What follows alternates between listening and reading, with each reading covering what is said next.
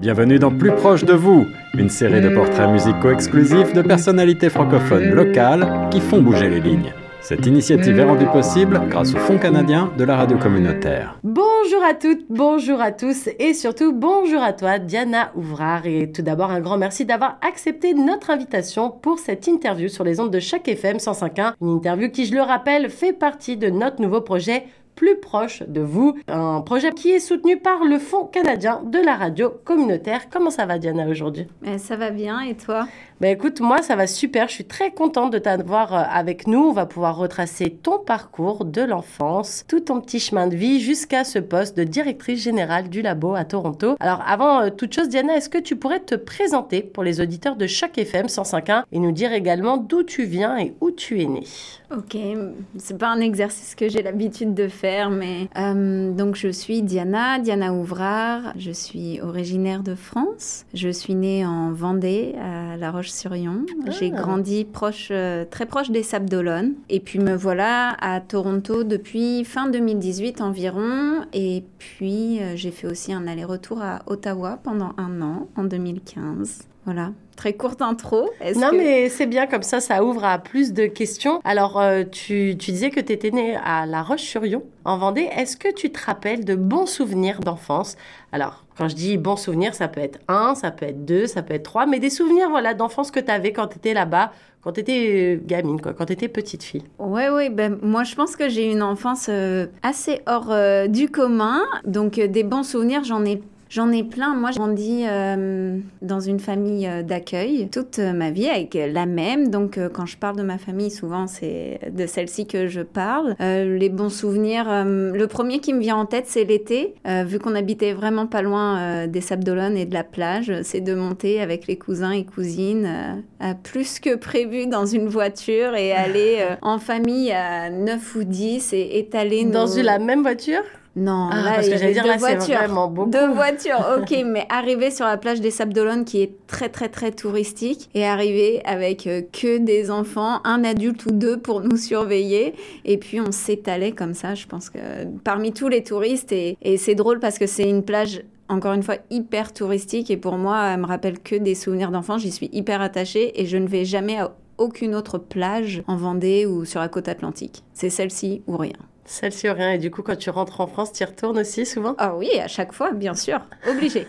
Même si c'est pas la saison d'aller sur la plage? Même si c'est pas la saison, euh, on peut toujours euh, marcher au bord de l'eau. C'est ta Madeleine de Proust à toi, en fait, c'est ça? Exactement, exactement. Nice. Alors justement, on va rester un petit peu dans cette période de d'enfance, un peu quand tu es petite et tout. À quoi tu te rêvais quand tu étais petite, Diana? Est-ce que tu avais déjà un truc dans ta tête en disant, ok, moi plus tard, je veux être, euh, je sais pas, maîtresse d'école, ou je veux être dans le monde des arts, ou est-ce que est-ce que voilà, est-ce que dans ta tête, tu te rêvais d'un métier spécifique? Est-ce que tu te projetais dans une carrière? Alors que quand on est petite, on se dit euh, tout et rien. Moi, j'avais euh, avant de savoir que je voulais être journaliste, j'avais plein de trucs. Genre, je crois hôtesse de l'air. J'avais un truc comme ça. Ah. Ouais, je trouvais ça cool. Et, euh, et puis après, il y a vite eu le, journalisme. Mais pour certaines personnes, ça met du temps à savoir exactement dans quoi tu veux te projeter. Et je me demandais, toi, Diana, quand tu étais petite, est-ce que tu te projetais à quelque chose? C'était quoi ton rêve? Alors moi, j'étais une grande rêveuse, je suis toujours une très très grande rêveuse, une grande idéaliste. Et euh, alors des rêves, là, j'en avais, je pense que chaque jour qui passe, un nouveau rêve. Alors le nombre de métiers que j'ai voulu faire est très très très euh, élevé. Bien sûr, j'ai voulu faire maîtresse, j'ai voulu faire hôtesse de l'air, j'ai voulu être journaliste pendant très longtemps. Je pense que c'est celui ah. qui est resté le plus fort et jusqu'à mes études, hein, jusqu'à mon bac. J'ai voulu être... Euh, moi, je voulais aussi explorer le monde. Alors, euh, tout métier euh, où on partait à l'aventure, euh, ça, ça me plaisait. Voilà. Donc, il n'y a pas eu un seul, mais je dirais celui qui est resté souvent, c'était le journalisme. Et Ouais, c'est ça. Alors j'ai regardé un petit peu ta biographie sur LinkedIn, comme je te disais, pour préparer un petit peu cette entrevue. Et j'ai vu que tu avais fait des études en géographie, héritage et culture.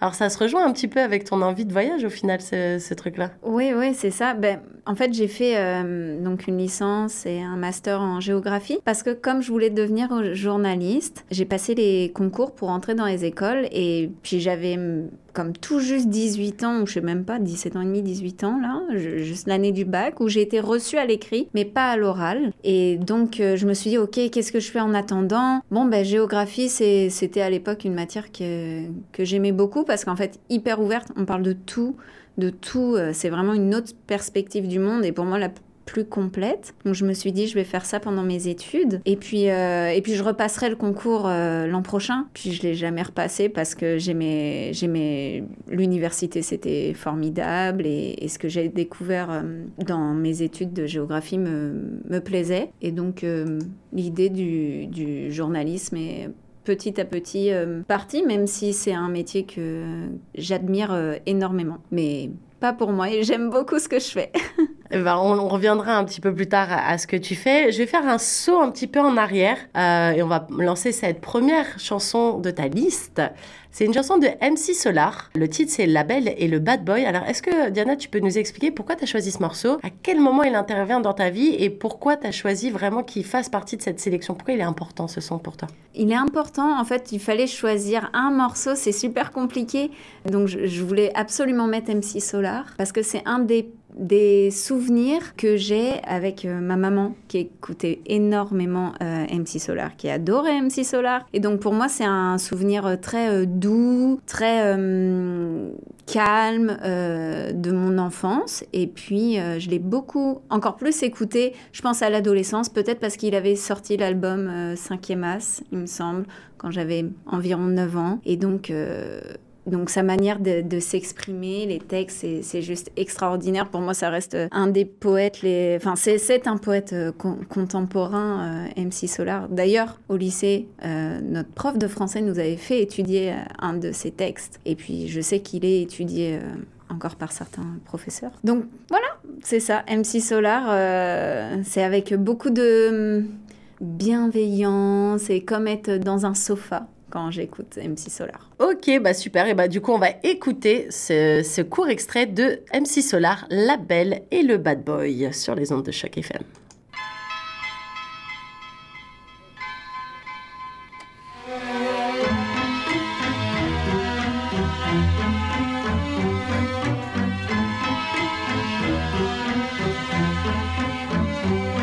Ils s'étaient rencontrés sur les bancs de l'école entre une heure de colle, de maths ou un cours d'espagnol. C'était une fille fun, fana de football. Lui ne craignait pas les balles, c'était le goal. Ce qu'il lui promettait, c'était des balades en corvette. Pour l'instant en survette, il volait des mobilettes. Mais entre eux, c'était toujours complicité. Escale sur un piédestal, un rêve délimité.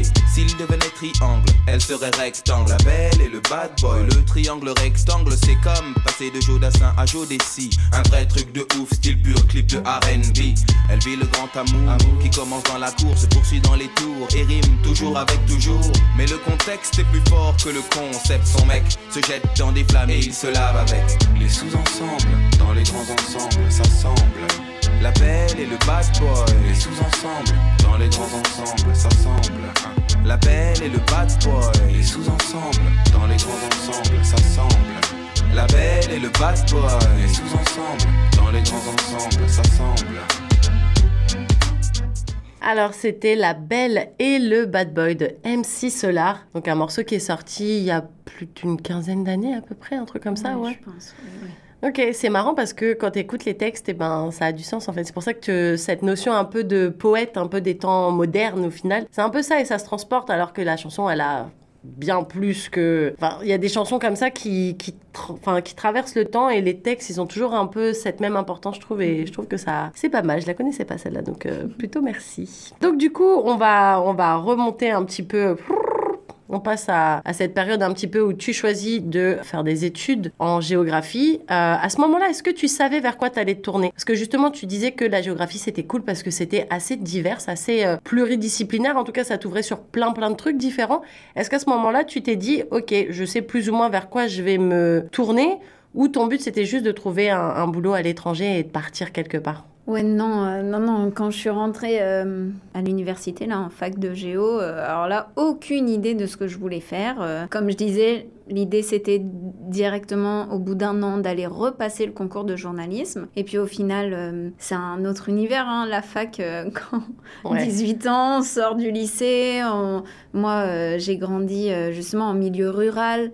Là, euh, j'étais à Nantes, donc euh, c'était la grande liberté. Pour moi, euh, pour moi les 18 ans, c'est vraiment un, grand, grand passage dans ma vie. Ouais où enfin j'étais libre. Et donc, ce sont beaucoup, beaucoup de rencontres qui ont fait que non, une première année, bon, ok, on va faire la deuxième, et puis on va faire la troisième année, et puis la troisième année, ce qui me plaisait particulièrement, en fait, c'était, c'est drôle, hein, parce que c'était les, la cartographie énormément, vraiment les représentations des espaces, c'était passionnant. Mais c'est vrai que moi, j'avais fait un bac euh, littéraire, donc je n'avais pas de bagage euh, scientifique et surtout pas de bagage mathématique. Et puis à un moment donné, en fait, euh, la géographie, on va avoir beaucoup de sciences dures aussi dedans. Donc là, j'ai senti un décalage. Et ce qui m'intéressait beaucoup dans la géographie, c'était par exemple les parcs naturels. Comment on fait en sorte de protéger un espace? Et alors, ça a commencé par les parcs naturels auxquels j'étais très sensible, enfin, des, des zones, soit pour, pour préserver des espèces végétales, animales. Et puis après, en fait, euh, ça pouvait aussi euh, se transformer. Puis c'est ce que j'ai fait en master, en master, pardon. Ça se transforme en fait. Euh, comment tu protèges un bâtiment historique Donc en France, c'est vrai qu'il y a beaucoup le patrimoine architectural est, très très important. C'est hyper important et puis ça fait partie des politiques publiques. Et puis après, il y avait aussi, mais comment tu fais pour protéger des cultures, euh, des, ce qui est non euh, matérialisé Non matériel, donc c'est le patrimoine immatériel. Et, et c'est là, je pense qu'il y a un lien qui s'est fait euh, vers le monde des arts, mais les arts après m'avaient toujours accompagné dans ma vie. Mais c'est un peu ça.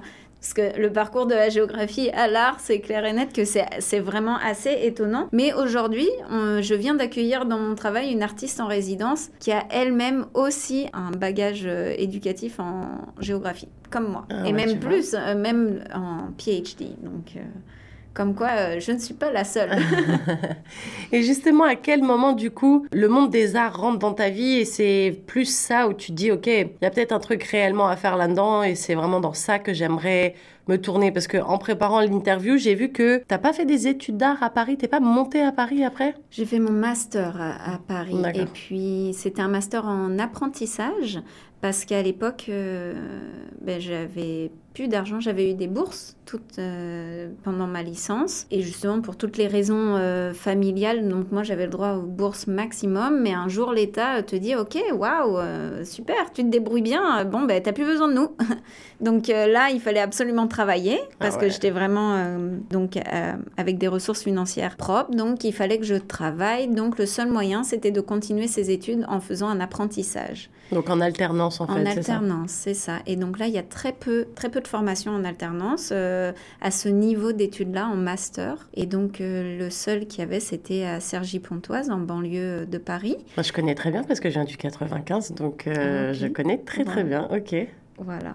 Donc c'est là où euh, le master en fait qui proposait l'apprentissage, euh, c'était en valorisation des patrimoines. Et euh, je me souviens plus c'était quoi le début de ta question. Je crois que j'ai pas bien répondu. La question c'était comment après l'art intervient dans ta vie en fait? Ah oui, c'est drôle parce que ma mère avait toujours un intérêt en tout cas pour la littérature et je pense pour les arts en, général. Donc le peu qu'on qu'on interagissait, c'est quelque chose qui m'a marqué enfant. Et puis après la famille euh, dans laquelle j'ai grandi et été élevée, le théâtre. Euh, le théâtre faisait beaucoup partie euh, de la vie et vraiment le spectacle vivant. Et et en fait, alors très vite enfant, j'ai vraiment associé, je pense, le monde donc du spectacle vivant avec ici ce qu'on appelle la communauté. Et j'allais dire en France, moi, c'était plutôt le bénévolat et, et le fait d'être en milieu rural, que c'est quelque chose qui rassemble les gens, que tout le monde vient voir le euh, cirque quand ils viennent en ville. Voilà, tout le monde vient voir la troupe euh, qui a préparé pendant un an son,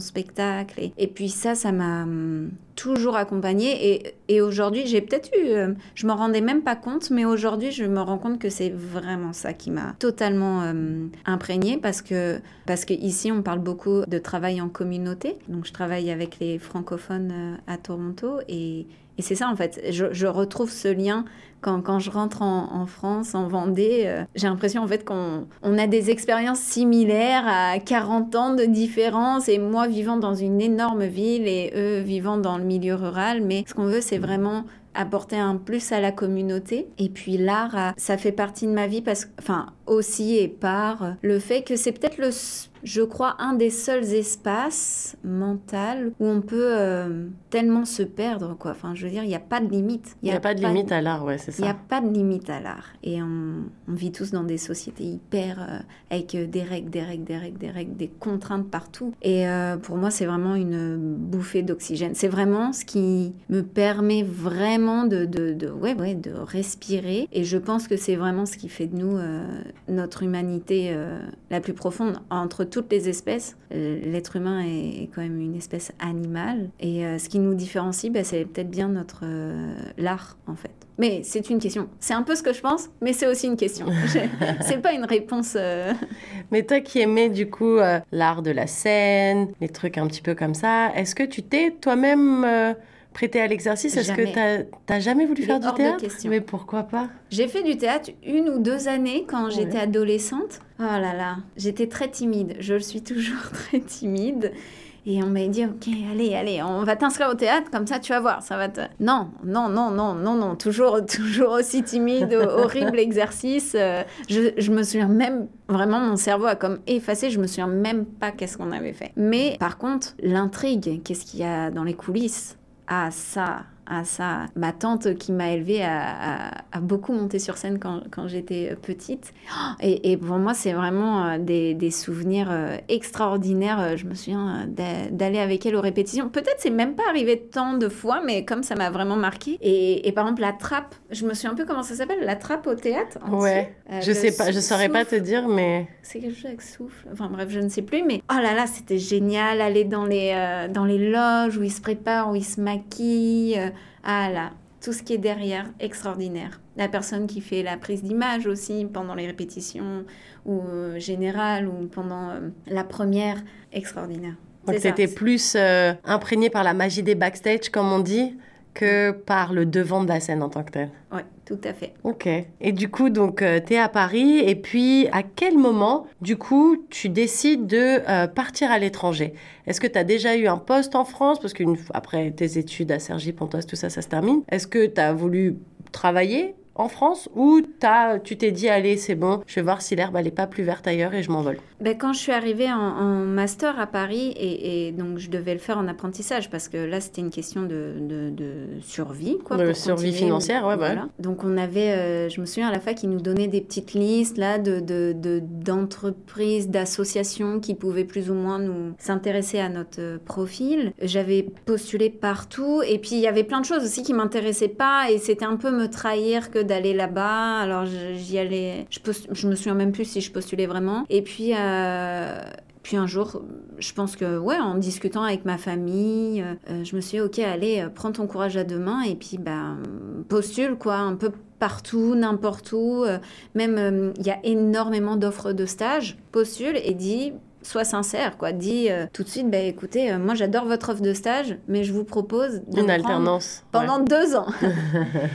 Eh ben, je me souviens, je pense que j'ai reçu pas mal de refus, bien entendu. Et, encore, je dis des refus, en fait, beaucoup de rien, de, de, non-réponse. De non-réponse, c'est ça. Et puis un jour, il y a Vincent Rouche, un metteur en scène de la compagnie du moment, qui m'a répondu en me disant Ok, j'aimerais bien te rencontrer. Il m'a dit Moi, j'ai jamais entendu parler, euh, enfin, il savait très bien ce que c'était euh, l'alternance, mais euh, jamais pensé que ça pouvait arriver dans ce domaine. Et j'arrivais avec vraiment une licence de géographie, en venant du milieu rural, encore une fois en France, pas du tout du milieu parisien. Avec moi, le théâtre, c'était quelque chose vraiment dans, dans le milieu rural, associatif, pas professionnel professionnel, quoi, pas le professionnel. Et, et, Vincent m'a dit, euh, mais écoute, euh, ouais, moi j'ai envie de, j'ai envie de prendre euh, cette aventure avec toi et, viens, quoi. On va y arriver tous les deux. Et, et c'est des gens comme ça qui changent une vie. Il a changé ma vie. Et ouais, il a changé ma vie. C'est extraordinaire. C'est tellement de générosité en un être humain qui, qui, qui croit en toi. Mais je sais même pas si c'est croire en, c'est croire en l'être humain, quoi. C'est pas parce que on fait pas euh, les bonnes études, la bonne école, le bon nom,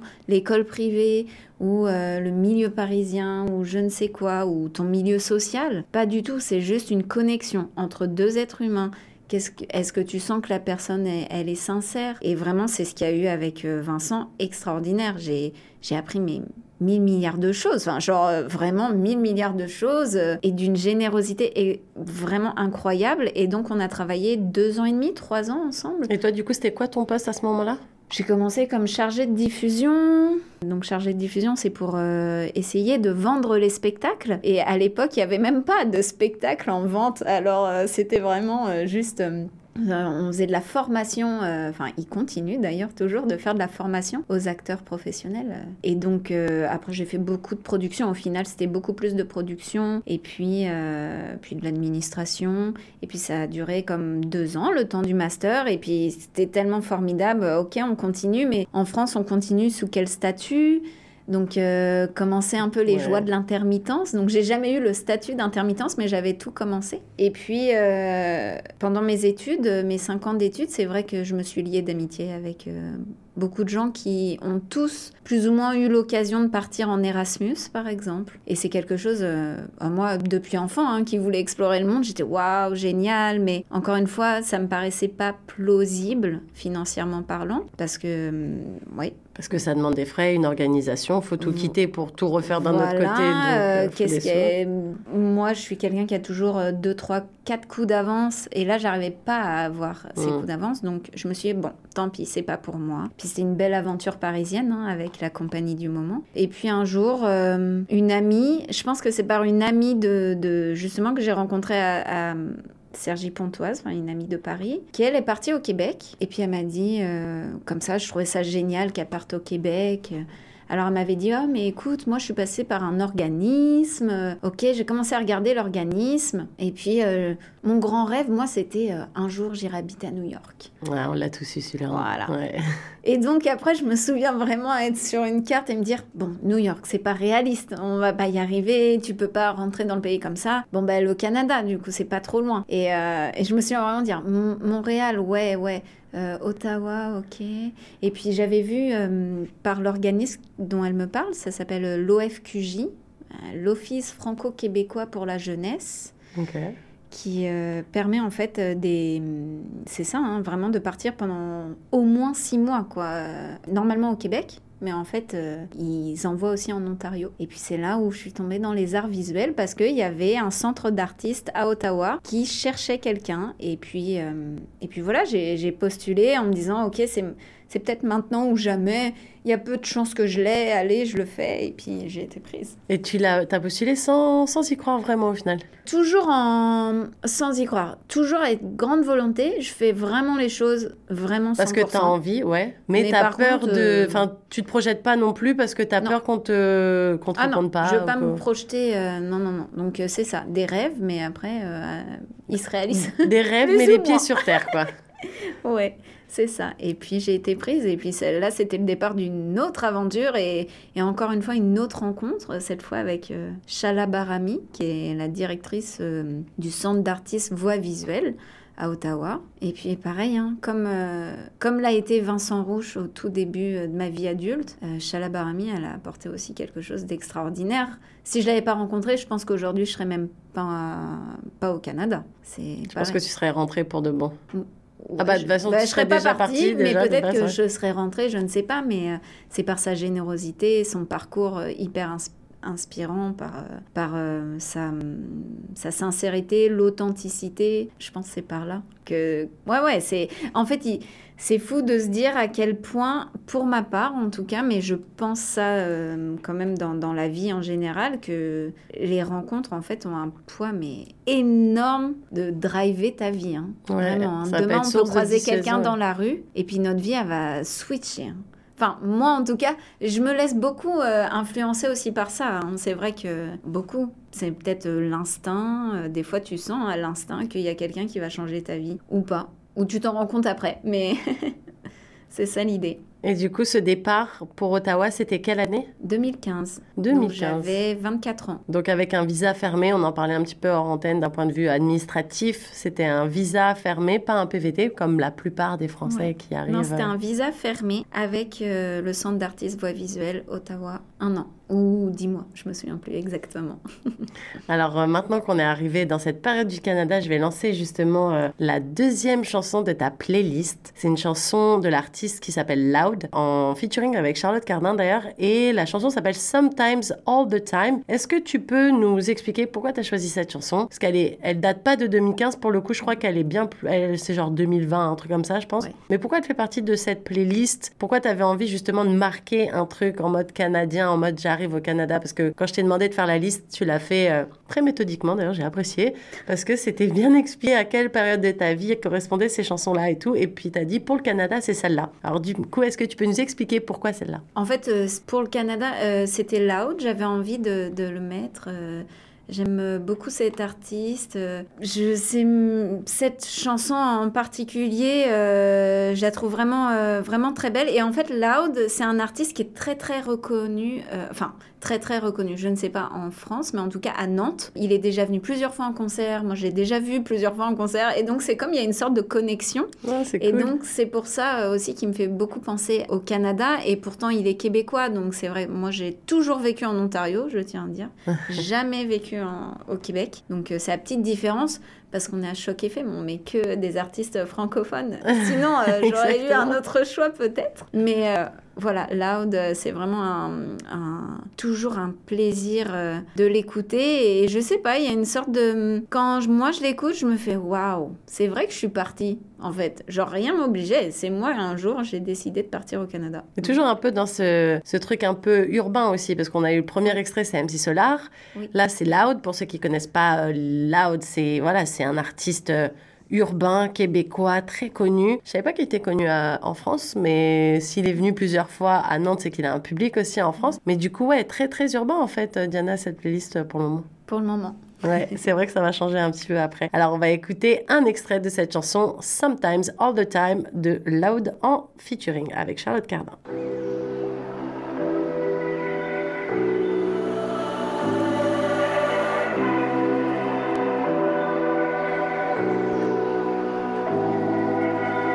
Je sais, je t'écris un peu tard, j'ai manqué l'appel. C'est pas comment entendre ta voix, mais je te l'envoie pareil. Quoi neuf ces jours-ci, c'est quoi ta routine? Moi, pas grand-chose. I've been selling out shows, puis je curve les groupies. À part de ça, j'essaie de garder la forme. J'essaie de trouver le temps sur la route pour travailler l'album. Des fois, je m'ennuie ton énergie quand ça veut jouer les alphas. Tu sais, j'ai grandi entouré de femmes fortes. That's just where I'm from. J'ai déjà toutes les statuettes. J'ai pas besoin d'une trophy girl. J'ai pas besoin de personne à mes côtés pour faire bonne figure. J'ai besoin d'une ride. Skip le radotage, split le profit girl. Sex in the morning, then let's have coffee girl. Virgule, je sais pas si tu dors, j'ai pris une chance, mais tu sais que si un jour t'as besoin, j'atterris d'urgence. Tu sais que t'as jamais à t'en faire avec ces figurantes. T'as quelque chose qu'ils pourront jamais figure out. Do you think about me sometimes? Even though I'm never home all the time. Do you think about me sometimes? À l'autre du monde, il ne manque que toi. Au milieu de nulle part, dans un lobby d'hôtel. Tu vis la tienne. Do you think about me sometimes? Sometimes I think about you all the time, all the time. Do you think about me sometimes? Do you miss me now that you're all alone? Once your party cools down, call your girl back home. It don't seem right that I can only reach you when you decide. Maybe I know you got time. Je pense à toi tout le temps, mais on the side, all my calls are declined. You know I'd rather taste you than FaceTime Au milieu de nulle part, dans un lobby d'hôtel Une fille te charme, tu flirtes avec elle Do you think about me sometimes? Cause sometimes I think about you all the time All the time Waouh Franchement, euh, Charlotte Cardin, elle me donne des frissons tout le temps en fait. Euh, Je trouve qu'elle a une voix incroyable et elle chante très souvent en anglais. Enfin, la plupart même de ses chansons sont en anglais. Mais là, ça fait plaisir de l'entendre parler en français en fait. Et franchement, merci parce que je pense que je suis passée au travers de cette chanson et je vais la garder pour moi. je, vais je vais garder la page ouverte. Et en plus, je respecte ton choix parce que Diana, avant l'interview, m'a quand même dit Ah, tu vas passer que des courts extraits parce que moi, j'ai quand même choisi une bonne playlist pour faire écouter aux gens. Donc du coup, on va revenir sur, euh, sur ta vie et le fil de ta vie. Donc du coup, 2015, tu viens, tu profites de ce visa fermé pendant 10 mois, un an à peu près, voilà. Euh, mais après, le visa se termine. Alors qu'est-ce que tu fais à ce moment-là? Est-ce que tu décides de revenir au pays? Ou est-ce que tu décides justement de, de rester au Canada et de t'enraciner un petit peu plus ici? Ben, pour des raisons euh, administratives, mais pas que. euh, de toute façon, ça, on est obligé. hein, quand on n'a plus de visa, on est obligé de, de rentrer. Donc, euh, rentrer en, en France, justement à Nantes. Et puis, en fait, euh, Ah non, t'es pas à Paris? Non, non, non, bah parce que moi, ma famille est, est de Vendée. Alors, j'ai passé que deux ans de ma vie à Paris. hein. C'est, peu au final, surtout. Donc, euh, non, je voulais rentrer en France, euh, en, pardon, à Nantes. Ouais. Aussi parce que j'ai rencontré quelqu'un à Ottawa, un Français qui venait de Nantes. Donc, Ah oui. Et ça se terminait, euh, nos visas se terminaient en même temps. Donc, c'était vraiment tout parfait. tout s'est bien.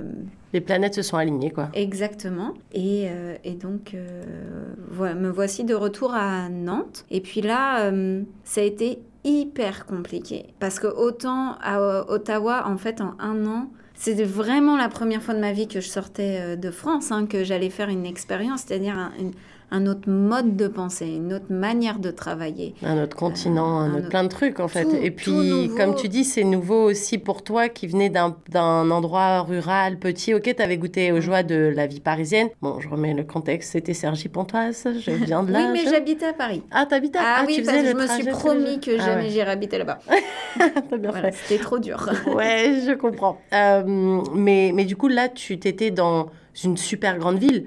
Quand bien même Ottawa, c'est pas comme Toronto, c'est un petit peu différent, tout ce qui est entertainment, euh, la vie, Mhm. la night, Ouais, ouais. trucs comme ça. Mais voilà, quand même, par rapport à Nantes, il y avait quand même, à mon avis, des gros changements quand même. Oui, euh, c'est ça, des gros changements. Ben, c'est surtout, est-ce que c'est parce que j'étais nouvelle à Ottawa ou le goût de la nouveauté, mais tout, euh, on dirait que tout ce que je touchais, euh, ça se transformait en, en or, quoi.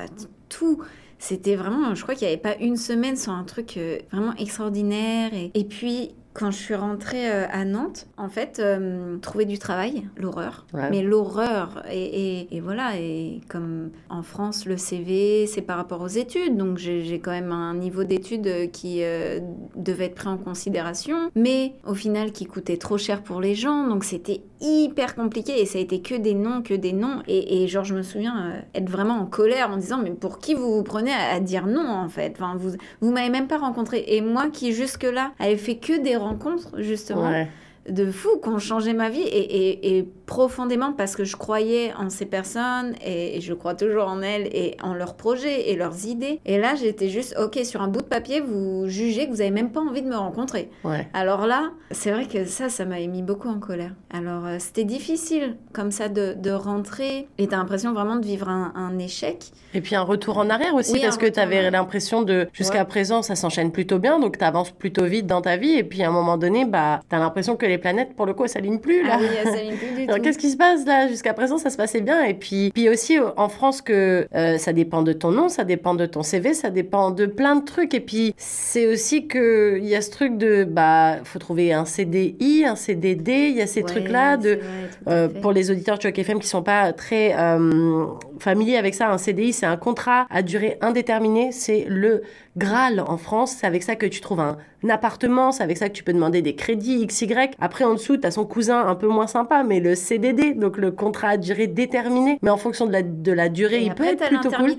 Et après, voilà, tu as l'intermittence et, euh, et tous les petits contrats à la petite semaine, entre guillemets, quoi. Les trucs qui. C'est dur de s'intégrer, c'est dur d'avoir une vie à côté de ça parce que faut avoir un toit sur la tête à un moment donné. Oui, donc, c'est euh, ça. Mais euh, c'est ça, donc ça a été les six premiers mois, peut-être même un peu plus, vraiment compliqué. Euh, c'est ça, un retour en arrière, euh, l'impression de plus, euh, de pas avoir de valeur. euh. et puis, et puis j'ai fini par décrocher tout de même un, un travail qui a été, oh là là, celui-ci m'a vraiment emmené, il a testé des limites quoi. J'ai trouvé un travail dans un festival de musique, donc le Dub Camp Festival, qui est un gros festival français et, et euh, un des plus gros euh, festivals européens de dub. Et donc, euh, ça se passe au mois de juillet, pareil, autour de Nantes. Et puis ben, là, moi, j'arrivais, c'était une création de poste. Et voilà, donc là, euh, de l'événementiel. Donc moi, j'ai travaillé dans le théâtre, ok, l'événementiel, dans les arts visuels, donc avec ce système d'exposition, un, un lieu de diffusion. Mais là, un festival sur quatre jours où t'accueilles, je veux pas dire de bêtises, mais je pense comme presque, je crois, 30 000 entrées, c'est autre chose. Ouais, Là, c'est plus c'est sport. autre chose, c'est sport. Et voilà, donc ça, ça a été aussi une expérience euh, waouh, waouh. C'est quoi ton meilleur moment de, de cette euh, période de vie là, de ce, ce job en fait, qui au final t'as galéré pour trouver un boulot, Ouais. mais tu vois comme quoi des fois l'attente ça apporte cette fameuse résilience et on apprécie encore dix fois plus les trucs, tu vois. Du coup, si tu veux garder un, un souvenir ou deux de, de ce job là pendant ce festival, qu'est-ce que ce serait? Ouais, le... bah, encore une fois, les rencontres, euh, je pense, avec euh, mes collègues, quoi. Se dire qu'à l'année, on était cinq et, et de voir, euh, mais les gens, mais tellement heureux. euh. Et genre, je me souviens à quel point, des fois, c'était compliqué, vraiment. On se dit comment on va faire.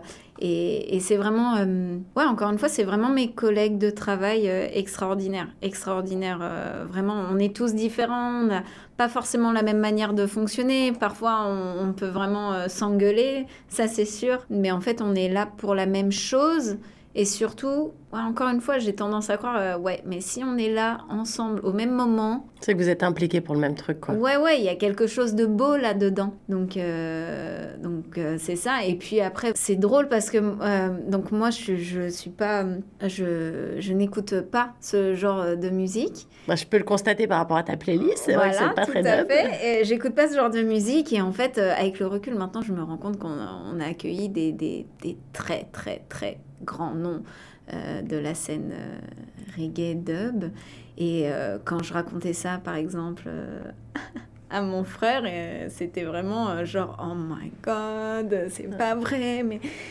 Et moi, je me rendais pas du tout compte. Alors, c'est très très pratique, hein, parce que moi, je me rendais pas du tout compte. Euh, Mais des souvenirs assez fous, c'est par exemple euh, devoir appeler euh, des ambassades, euh, justement, bon, UK, mais Jamaïque, Canada, pour faire venir les artistes. Et puis parfois prendre des rendez-vous parce que la France, a- les systèmes de prise de rendez-vous dans les ambassades françaises a changé. Et en fait, un des moments les plus drôles, c'est que avec ma collègue euh, qui était en stage avec moi et qui m'a remplacée quand je suis partie, on, devait faire des rendez-vous avec les ambassades pour obtenir euh, des visas pour les artistes. Et puis euh, tout ça, c'est des calendriers en ligne. Et en fait, c'est vraiment, c'est juste un calendrier. Et, et où est-ce que tu prends rendez-vous? Ben, C'est partout dans le monde. C'est toutes les ambassades partout dans le monde. Donc un jour, on- je pense qu'on avait réservé en Biélorussie le rendez-vous, je sais pas, rien à voir quoi. C'était euh, voilà ce genre de ce genre de, de bons souvenirs. Et puis euh, et puis aussi c'était un, c'est- enfin c'est toujours un, un festival avec euh, oh, voilà, mon collègue. je, je suis désolée, mais je sais plus combien de bénévoles, mais genre c'est c'est le nombre. On dirait c'est un festival dans le festival et voir tous ces gens qui, qui sont là pour euh, parce qu'ils aiment le projet et tout, euh, c'est vraiment quelque chose de très beau.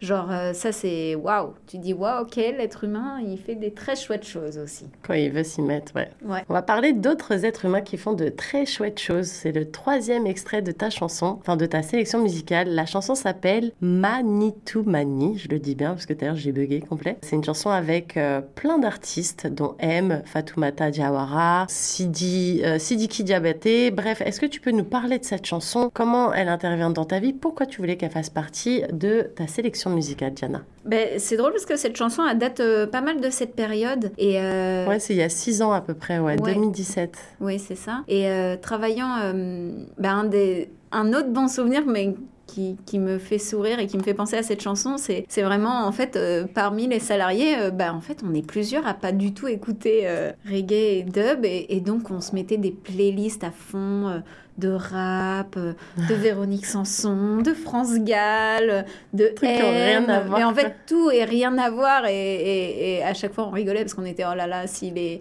si les festivaliers, ils savaient ce qu'on écoute euh, pendant nos heures de travail, euh, s'ils savaient. voilà. Donc, ça fait partie de ça. Et en fait, l'album de M, et j'ai oublié le nom de l'album, justement, où cette musique.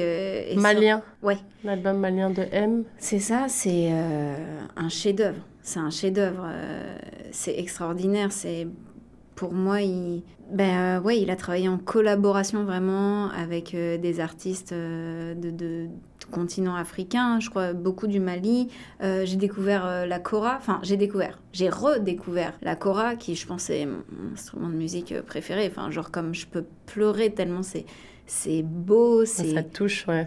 Ça me touche et, et vraiment c'est extraordinaire euh, le travail qu'il a fait et, les lives et, vraiment euh, qu'est-ce que j'aurais aimé voir euh, des concerts des concerts ou une tournée avec tous ces artistes. Fatoumata Diawara pareil oh là là la voix genre comme là pour moi ça c'est vraiment un chef-d'œuvre. C'est vraiment un chef-d'œuvre. Alors c'est ça. Eh ben on va écouter tout de suite ce chef-d'œuvre Manitou Mani tout de suite sur les ondes de choc.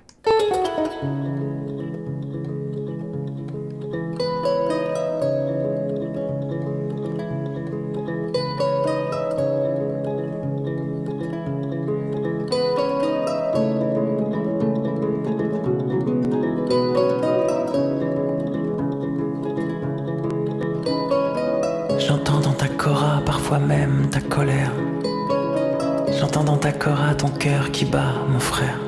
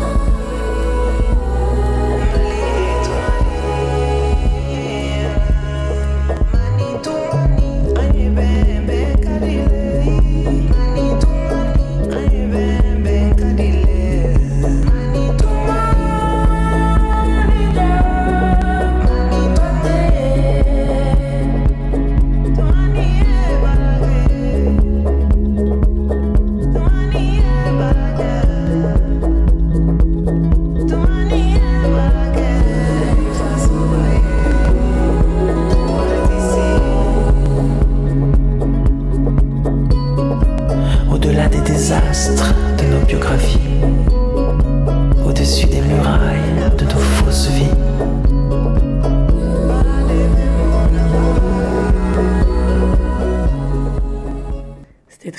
Ça m'a donné des frissons encore cette histoire-là. Merci. Je la connaissais pas non plus cette chanson, mais ça donne envie de voyage. Je sais pas pourquoi moi ça m'appelle aux grands espaces un petit peu cette chanson et mm. ouais non c'est cool. J'aime bien M, mais celle-là j'avoue je suis passée encore à travers. Moi je passe à travers de plein de trucs voilà. Mais euh, merci Diana, c'était vraiment cool pour euh, pour ce truc-là. Du coup on parle euh, de la suite un petit peu de ta vie donc ce ce boulot là avec ce festival de dub et tout. Est-ce que Tu continues? Est-ce que tu t'arrêtes? Parce que moi, je sais que normalement, il y a un retour au Canada après. Ouais. Ouais, alors comment ça s'enchaîne un petit peu tout ça? Ben, en fait, quand je suis rentrée en 2016 euh, en France, et dans cette période où c'était difficile, en fait, très vite, je me suis dit, non, mais je crois qu'en fait, le Canada, c'était vraiment tellement extraordinaire et, et une sorte de liberté. Je fais, ok, moi, je vais, ben, en fait, moi, je vais y retourner. Je vais y retourner, mais euh, je vais y retourner, donc, euh, ok, ben, moi, je vais appliquer pour faire un permis vacances-travail. Donc le fameux. PVT, ouais, voilà, c'est ça. Voilà, qui est une loterie. Et je me suis dit, bah, pff, de toute façon, il y a des milliers de gens qui font la loterie. euh, je le, certainement, je vais pas l'avoir. Donc, euh, donc euh, j'ai fait la loterie. Et puis, euh, en même temps, j'ai appliqué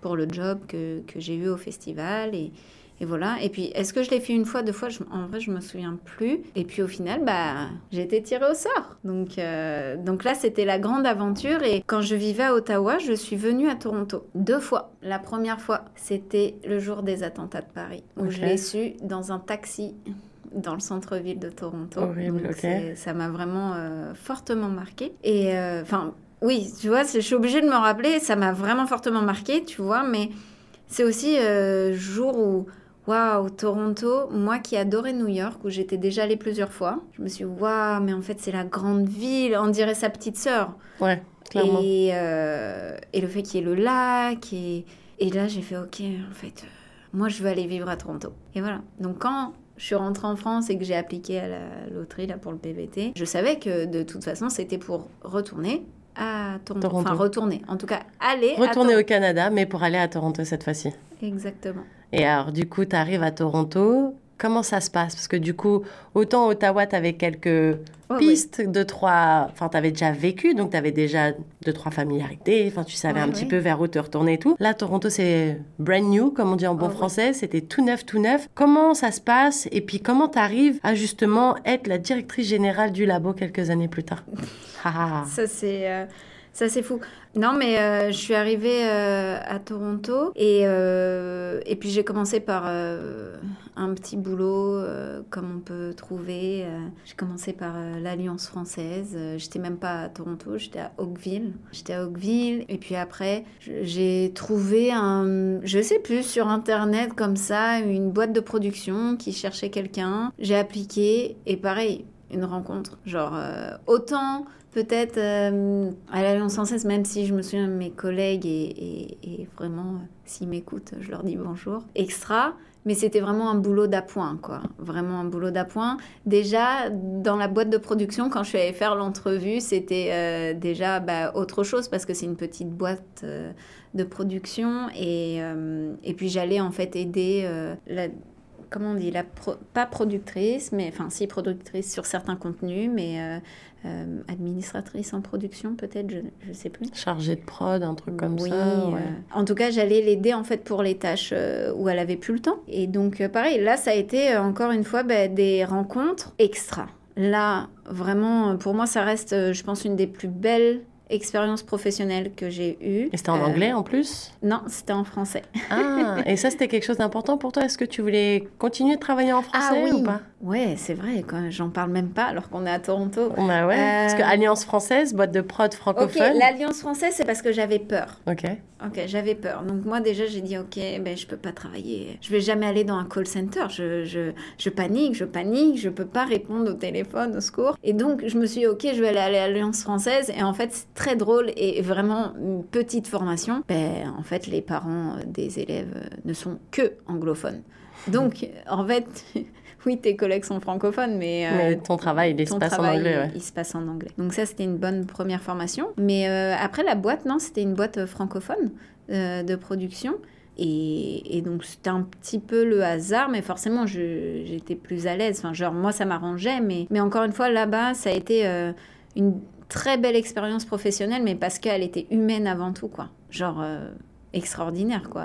D'ailleurs, euh, je pense que je, je suis en contact encore avec certains euh, et certaines d'entre eux. Euh, extra, quoi. Encore une fois, tu vois, c'est rencontrer les bonnes personnes. C'est Moi, je me souviens que dans cette euh, boîte, c'était beaucoup, en fait, de Canadiens, Canadiennes qui y travaillent. Puis, il y a quand même quelques Français, surtout. Peut-être d'autres nationalités aussi, mais pas mal de Français. Il y a cet humour, ok, vous les Français, vous faites ça. Et, c'était vraiment aussi dans la bienveillance. Ça a été, je pense, hein, pour moi, une période où je me suis sentie... ça a commencé mon, mon intégration où... Ok, bah là je suis expatriée, puis je viens avec euh, mon, Ta mon- culture ma à toi. culture, ma nationalité, euh, mes clichés, et puis on va venir me confronter, mais on va m'accueillir, on va vraiment m'accueillir. Là, vraiment, c'est pour ça aussi que ça restera toujours marqué pour moi. C'est vraiment, je me suis sentie vraiment accueillie, et c'était extra extraordinaire. Et puis, euh, puis il y a eu la Covid. Et donc, euh, bah voilà, on a mis, on a arrêté, euh, on a arrêté. euh, Enfin bref, c'était la fin de mon contrat. Et donc moi vraiment début de Covid, fin de contrat, et, et voilà. Et là, rien. Vlad Adam. Et là, plus rien. Et d'un côté, c'était un moment pas franchement triste parce que tellement euh, suspendu. Genre, tout le monde se regarde en mode ça va durer 15 jours, 3 Ouais, semaines, qu'est-ce qui va se passer? Ouais, c'est ça. Il y avait un truc, ok, euh, je... il y avait un truc presque euh, un peu expérimental, un peu fun. j'ai expérimenté comme tout le monde. Euh, faire du pain horrible. Moi aussi, euh, j'ai fait ça. Voilà. euh, Oh, ben, j'ai jamais autant cuisiné, hein, ça c'est sûr. Euh, me promener en long et en large dans Toronto, ça c'est sûr. Dans Toronto vide aussi, moi je me rappelle de faire des marches et de me dire profites-en. Marche au milieu de la route. Il y a personne. Des fois, il y avait pas un chat. Et je me rappelle des fois le soir, il faisait un peu nuit et tout. Et je marchais au plein milieu de la route et il y avait personne.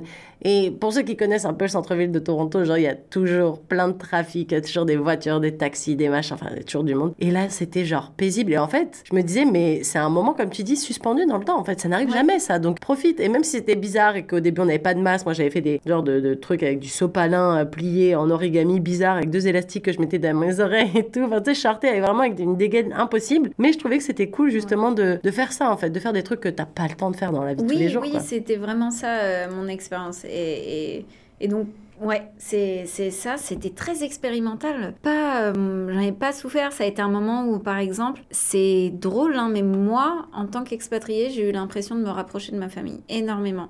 D'un seul coup, tout le monde a bien voulu installer WhatsApp sur son téléphone. Du D'un seul aussi. coup, on a eu un groupe de famille où euh, on s'appelait. Euh, genre, j'ai tellement de captures d'écran avec tout le monde. D'un seul coup, les, les, les gars dans ma famille, euh, bon, je, je sais pas pourquoi la Covid a fait ça, mais ils, ils se, ils se laissaient pousser la barbe et les cheveux, genre, alors qu'ils pouvaient bien le faire chez eux. Mais, et donc, c'est très, très drôle. C'était un moment vraiment de, de connexion. De reconnexion. de en fait. reconnexion, de reconnexion. Très, euh, très intéressant. Et c'est ça. Puis j'étais euh, donc euh, au chômage. Et un jour, Shala Barami, qui est la directrice de voix visuelle à Ottawa, m'a appelé en me disant Ok, le centre d'artistes francophones à Toronto, l'équipe s'en va. Il y a plus personne là. Ils vont chercher des gens, donc applique. Oh, Ok, ça faisait longtemps que je connaissais le labo. Enfin, que je connaissais. en- Oui, oui, oui, que je, je suivais leur actualité Mais de loin. de loin. J'y étais déjà allée Ah, pour déjà faire du bénévolat, mais il n'y avait pas de besoin à l'époque, donc euh, j'étais juste restée à distance, mais je regardais. Et oui, oui, le jour euh, en 2015, la première fois où j'ai mis les pieds à, à Toronto, justement, ce fameux jour, euh, on était allé visiter le labo. Donc euh, je me souviens, quoi, c'est vraiment mes premières expériences, c'est avec le labo, ce centre d'artistes. Et donc j'ai appliqué en me disant, bon, bah, il y a personne, c'est vrai, j'ai déjà travaillé dans un centre d'artistes, euh, allons-y, ça serait fou, c'est en plein centre-ville, euh, ça serait fou, quoi. Ok, et puis j'ai fait l'entretien, et puis j'ai été prise, puis, puis je pense que j'ai mis euh, longtemps avant, enfin longtemps, je sais pas quoi, il y a eu un décalage où quand j'ai compris que j'étais prise, à la direction, et j'étais, ah je vais être directrice générale, ah ouais, ben, j'ai 29 ans, moi, ok. ok. Et euh, c'était absolument dingue. C'est, ça reste absolument dingue comme expérience, je, je, je sais, mais c'est, à peine croyable en fait que ça vienne si jeune. Ça fait peur. Ça fait peur aussi. Et justement, maintenant que. Parce que malheureusement, l'heure, elle passe très très vite et on est déjà quasiment à la fin. C'est quoi un peu tes plus beaux souvenirs là avec le labo Parce que cet été, ça va faire déjà trois ans? Que tu es à la tête, parce que j'ai fait mes petites recherches, et tu as été engagée en tant que directrice générale du labo le, en juillet 2020. Oui. Donc ouais, juillet euh, cette année, ça fera trois ans déjà. Quelles sont un petit peu les choses sur lesquelles tu as travaillé, qui t'ont passionné, les moments un peu forts, un petit peu les highlights, comme on dit, de ces, de ces trois années déjà passées au labo? Ouais, il y a plein de choses à raconter. Il y a euh, plein de choses, Euh, où est-ce que je pourrais euh, commencer? C'est de bah, déjà passer au travers de la Covid. hein. ça a été euh, quelque chose comme pour tous les organismes. ça, ça a été quelque chose de très intéressant dans le sens où ça forge une, une expérience. On, on savait pas où on allait. Il y avait pas de, il avait pas vraiment de guide. Donc, euh, ok, on y va. Et puis, je pense qu'avec le recul, bon, bah, on s'en est pas trop mal sorti. Donc ça, c'est bien. La chose que je suis très très euh, heureuse au labo, c'est de d'avoir euh, pris le temps justement pendant la Covid,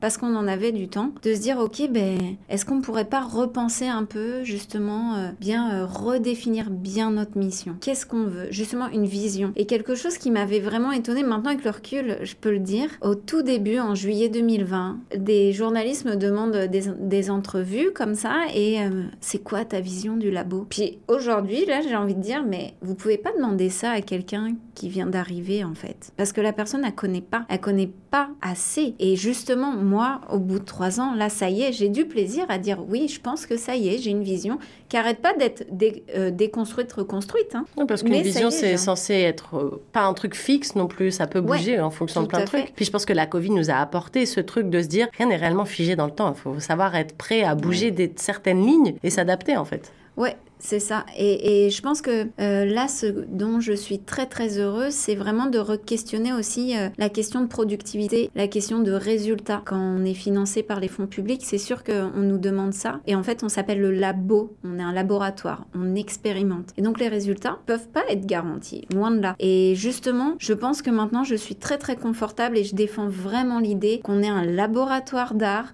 qu'on est là pour expérimenter et donc de rater, de donner l'opportunité aux artistes C'est ça en la vocation aussi. En art visuel, de vraiment venir tester. Et donc, ma relation, je, et ça, ça va dépendre de chaque direction hein, au, au labo et dans d'autres centres d'artistes, mais c'est vrai que je pense que mon, ma, ma vision, mon cœur va vraiment pencher aussi avec euh, les artistes, en fait, leur donner les, les outils, ce dont ils ont besoin, essayer vraiment de répondre à leurs euh, besoins au moment où ils sont dans leur carrière. Il y a, il y a des artistes euh, émergents, il y a des artistes établis. Comment le labo peut répondre à leurs besoins Et encore une fois, quand je dis re-questionner cette productivité, c'est re-questionner le temps, de pas être tout le temps à la course. C'est hyper compliqué, mais il y a peu de temps là, ça y est. Maintenant, on dit que le labo se met en jachère, et donc. euh, on veut dire par là en fait que bah en fait on est un terrain, c'est quoi? On va prendre plus le temps. On va pas faire des événements toutes les semaines, tous les 15 jours parce qu'en fait on est deux êtres humains derrière à mi-temps parce que justement on n'a pas toujours les fonds qu'on veut, qu'on peut même pas être à, à- à temps plein. Et ben alors on, on va prendre le temps et en fait il y a quelque chose de,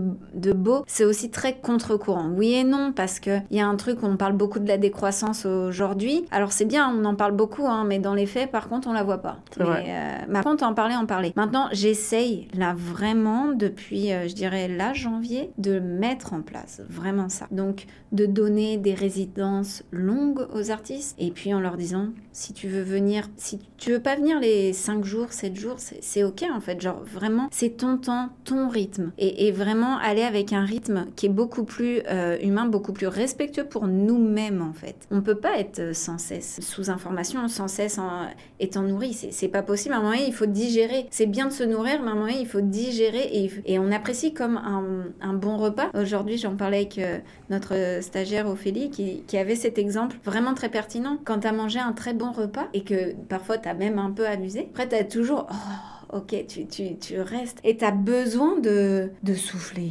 juste d'être posé. Eh ben, c'est ce temps-là que j'ai envie de valoriser, vraiment au labo. Donc, ça, je sais pas si c'est ma plus grande fierté, mais c'est ma plus grande fierté d'y aller en tout cas. Parce que pour l'instant, je sais pas où ça va. Mais d'y aller et d'avoir, euh, je crois, dans la communauté artistique, euh, des oreilles qui écoutent vraiment ça. Et puis, euh, c'est aussi d'avoir une équipe maintenant, je pense, qui est vraiment très d'accord avec ça et qui a envie de soutenir. Et puis, questionner toujours les marges, questionner, euh, euh, ne pas rester dans sa zone de, confort et de d'être un laboratoire. C'est ça. Et justement, euh, pour terminer un petit peu cette interview, puis on clôturera avec euh, une chanson. Tu m'en as donné deux, enfin, pour, pour finir cette interview. Il y avait Brigitte Mabenz et Polar de Tilassine. Donc, je vais te laisser choisir celle que tu voudras pour conclure cette interview. Mais avant qu'on se quitte, Diana, est-ce que tu peux nous dire un petit peu justement quels sont les prochains grands rendez-vous avec le labo? Où est-ce qu'on vous retrouve? Comment les auditeurs de Choc FM 105.1 ils peuvent vous suivre, commenter un peu ce qui se fait, participer même s'il y a besoin. Tu parlais de, quand toi tu avais été à Toronto, il n'y avait pas de besoin en bénévole, mais est-ce que vous maintenant vous en avez besoin? Bref, parle-nous-en un petit peu plus de tous ces projets qui sont à venir. Donc, le meilleur moyen de savoir ce qu'on fait au labo, vraiment, c'est d'aller sur notre site web, www.lelabo.ca, et de vous inscrire à la newsletter. On envoie une newsletter par mois, et puis c'est vraiment à peu près toujours aux mêmes dates, et ça annonce ce qu'on va faire dans le mois. Un des prochains rendez-vous publics, ça va être le 11 mai. On, on accueille deux artistes en résidence qui vont justement ouvrir le studio du labo et euh, parler de leur travail, de leur expérience là, où ils ont trois semaines de réflexion. En juin aussi, on va travailler avec le festival Images, qui est en ce moment, mais qui a aussi un programme plus étendu. Images, là, je crois que ça se termine cette semaine. Mais au mois de juin, on va euh, accueillir euh, une œuvre d'art euh, d'une artiste québécoise. Donc, vous pourrez venir ça. Je, vous, vous verrez plus d'infos tout bientôt. Au mois de juillet, on espère aussi vous retrouver au Toronto Art Outdoor Fair. Peut-être que je l'ai dit à l'envers, je ne sais plus, mais la grande foire d'art qui est à Nathan Phillips Square, où euh, depuis l'an dernier, on, fait en fait une sorte de visite, euh, une visite guidée en français des artistes. Et ça, c'est vraiment, vraiment euh, quelque chose de nouveau et, je pense de très pertinent pour, pour les gens qui ont envie d'aller se promener en français. Et on va aller parler aux artistes qui sont francophones, mais pas que, on, on peut s'arrêter à tout stand. Et puis, notre Instagram est vraiment un lieu où on essaye d'être euh, vraiment très euh, à jour. Euh, on fait beaucoup de zoom sur les artistes de la communauté. Donc, pour apprendre à connaître les artistes francophones de Toronto, je vous invite vraiment, vraiment à nous suivre sur Instagram ou sur Facebook d'ailleurs. Et c'est comme ça que vous allez apprendre à connaître justement des artistes qui travaillent la vidéo, d'autres la photographie, d'autres le son, et puis tout ce qui va être interdisciplinaire. Voilà, je pense que j'ai à peu près fait le tour. Ok, et eh ben c'est parfait. Il faut suivre le labo sur leur réseau et vous abonner à la newsletter L'infolettre en bon français. Pour se quitter, Diana, vu que ça y est, malheureusement cette heure touche euh, déjà à sa fin, je le dis toujours quand on s'amuse, ça passe bien vite. Qu'est-ce que tu préfères du coup, Tilacine Polar ou Brigitte Mabenz Je vais choisir Tilacine Polar parce que c'est pour moi vraiment les grands espaces. Et voilà, pour quelqu'un qui a fait de la géographie, l'espace, c'est très très important et, et, cette musique, elle est incroyable. Et ben on va la faire découvrir aux auditeurs de Choc FM 105.1. En tout cas, grand merci à toi, Diana Ouvrard, pour ce bel entretien. C'est vraiment un plaisir de t'avoir en notre compagnie aujourd'hui. C'était Nathalie Salmeron dans Plus proche de vous, un projet qui, je le rappelle, est soutenu par le Fonds canadien de la radio communautaire. Au revoir, Diana. Salut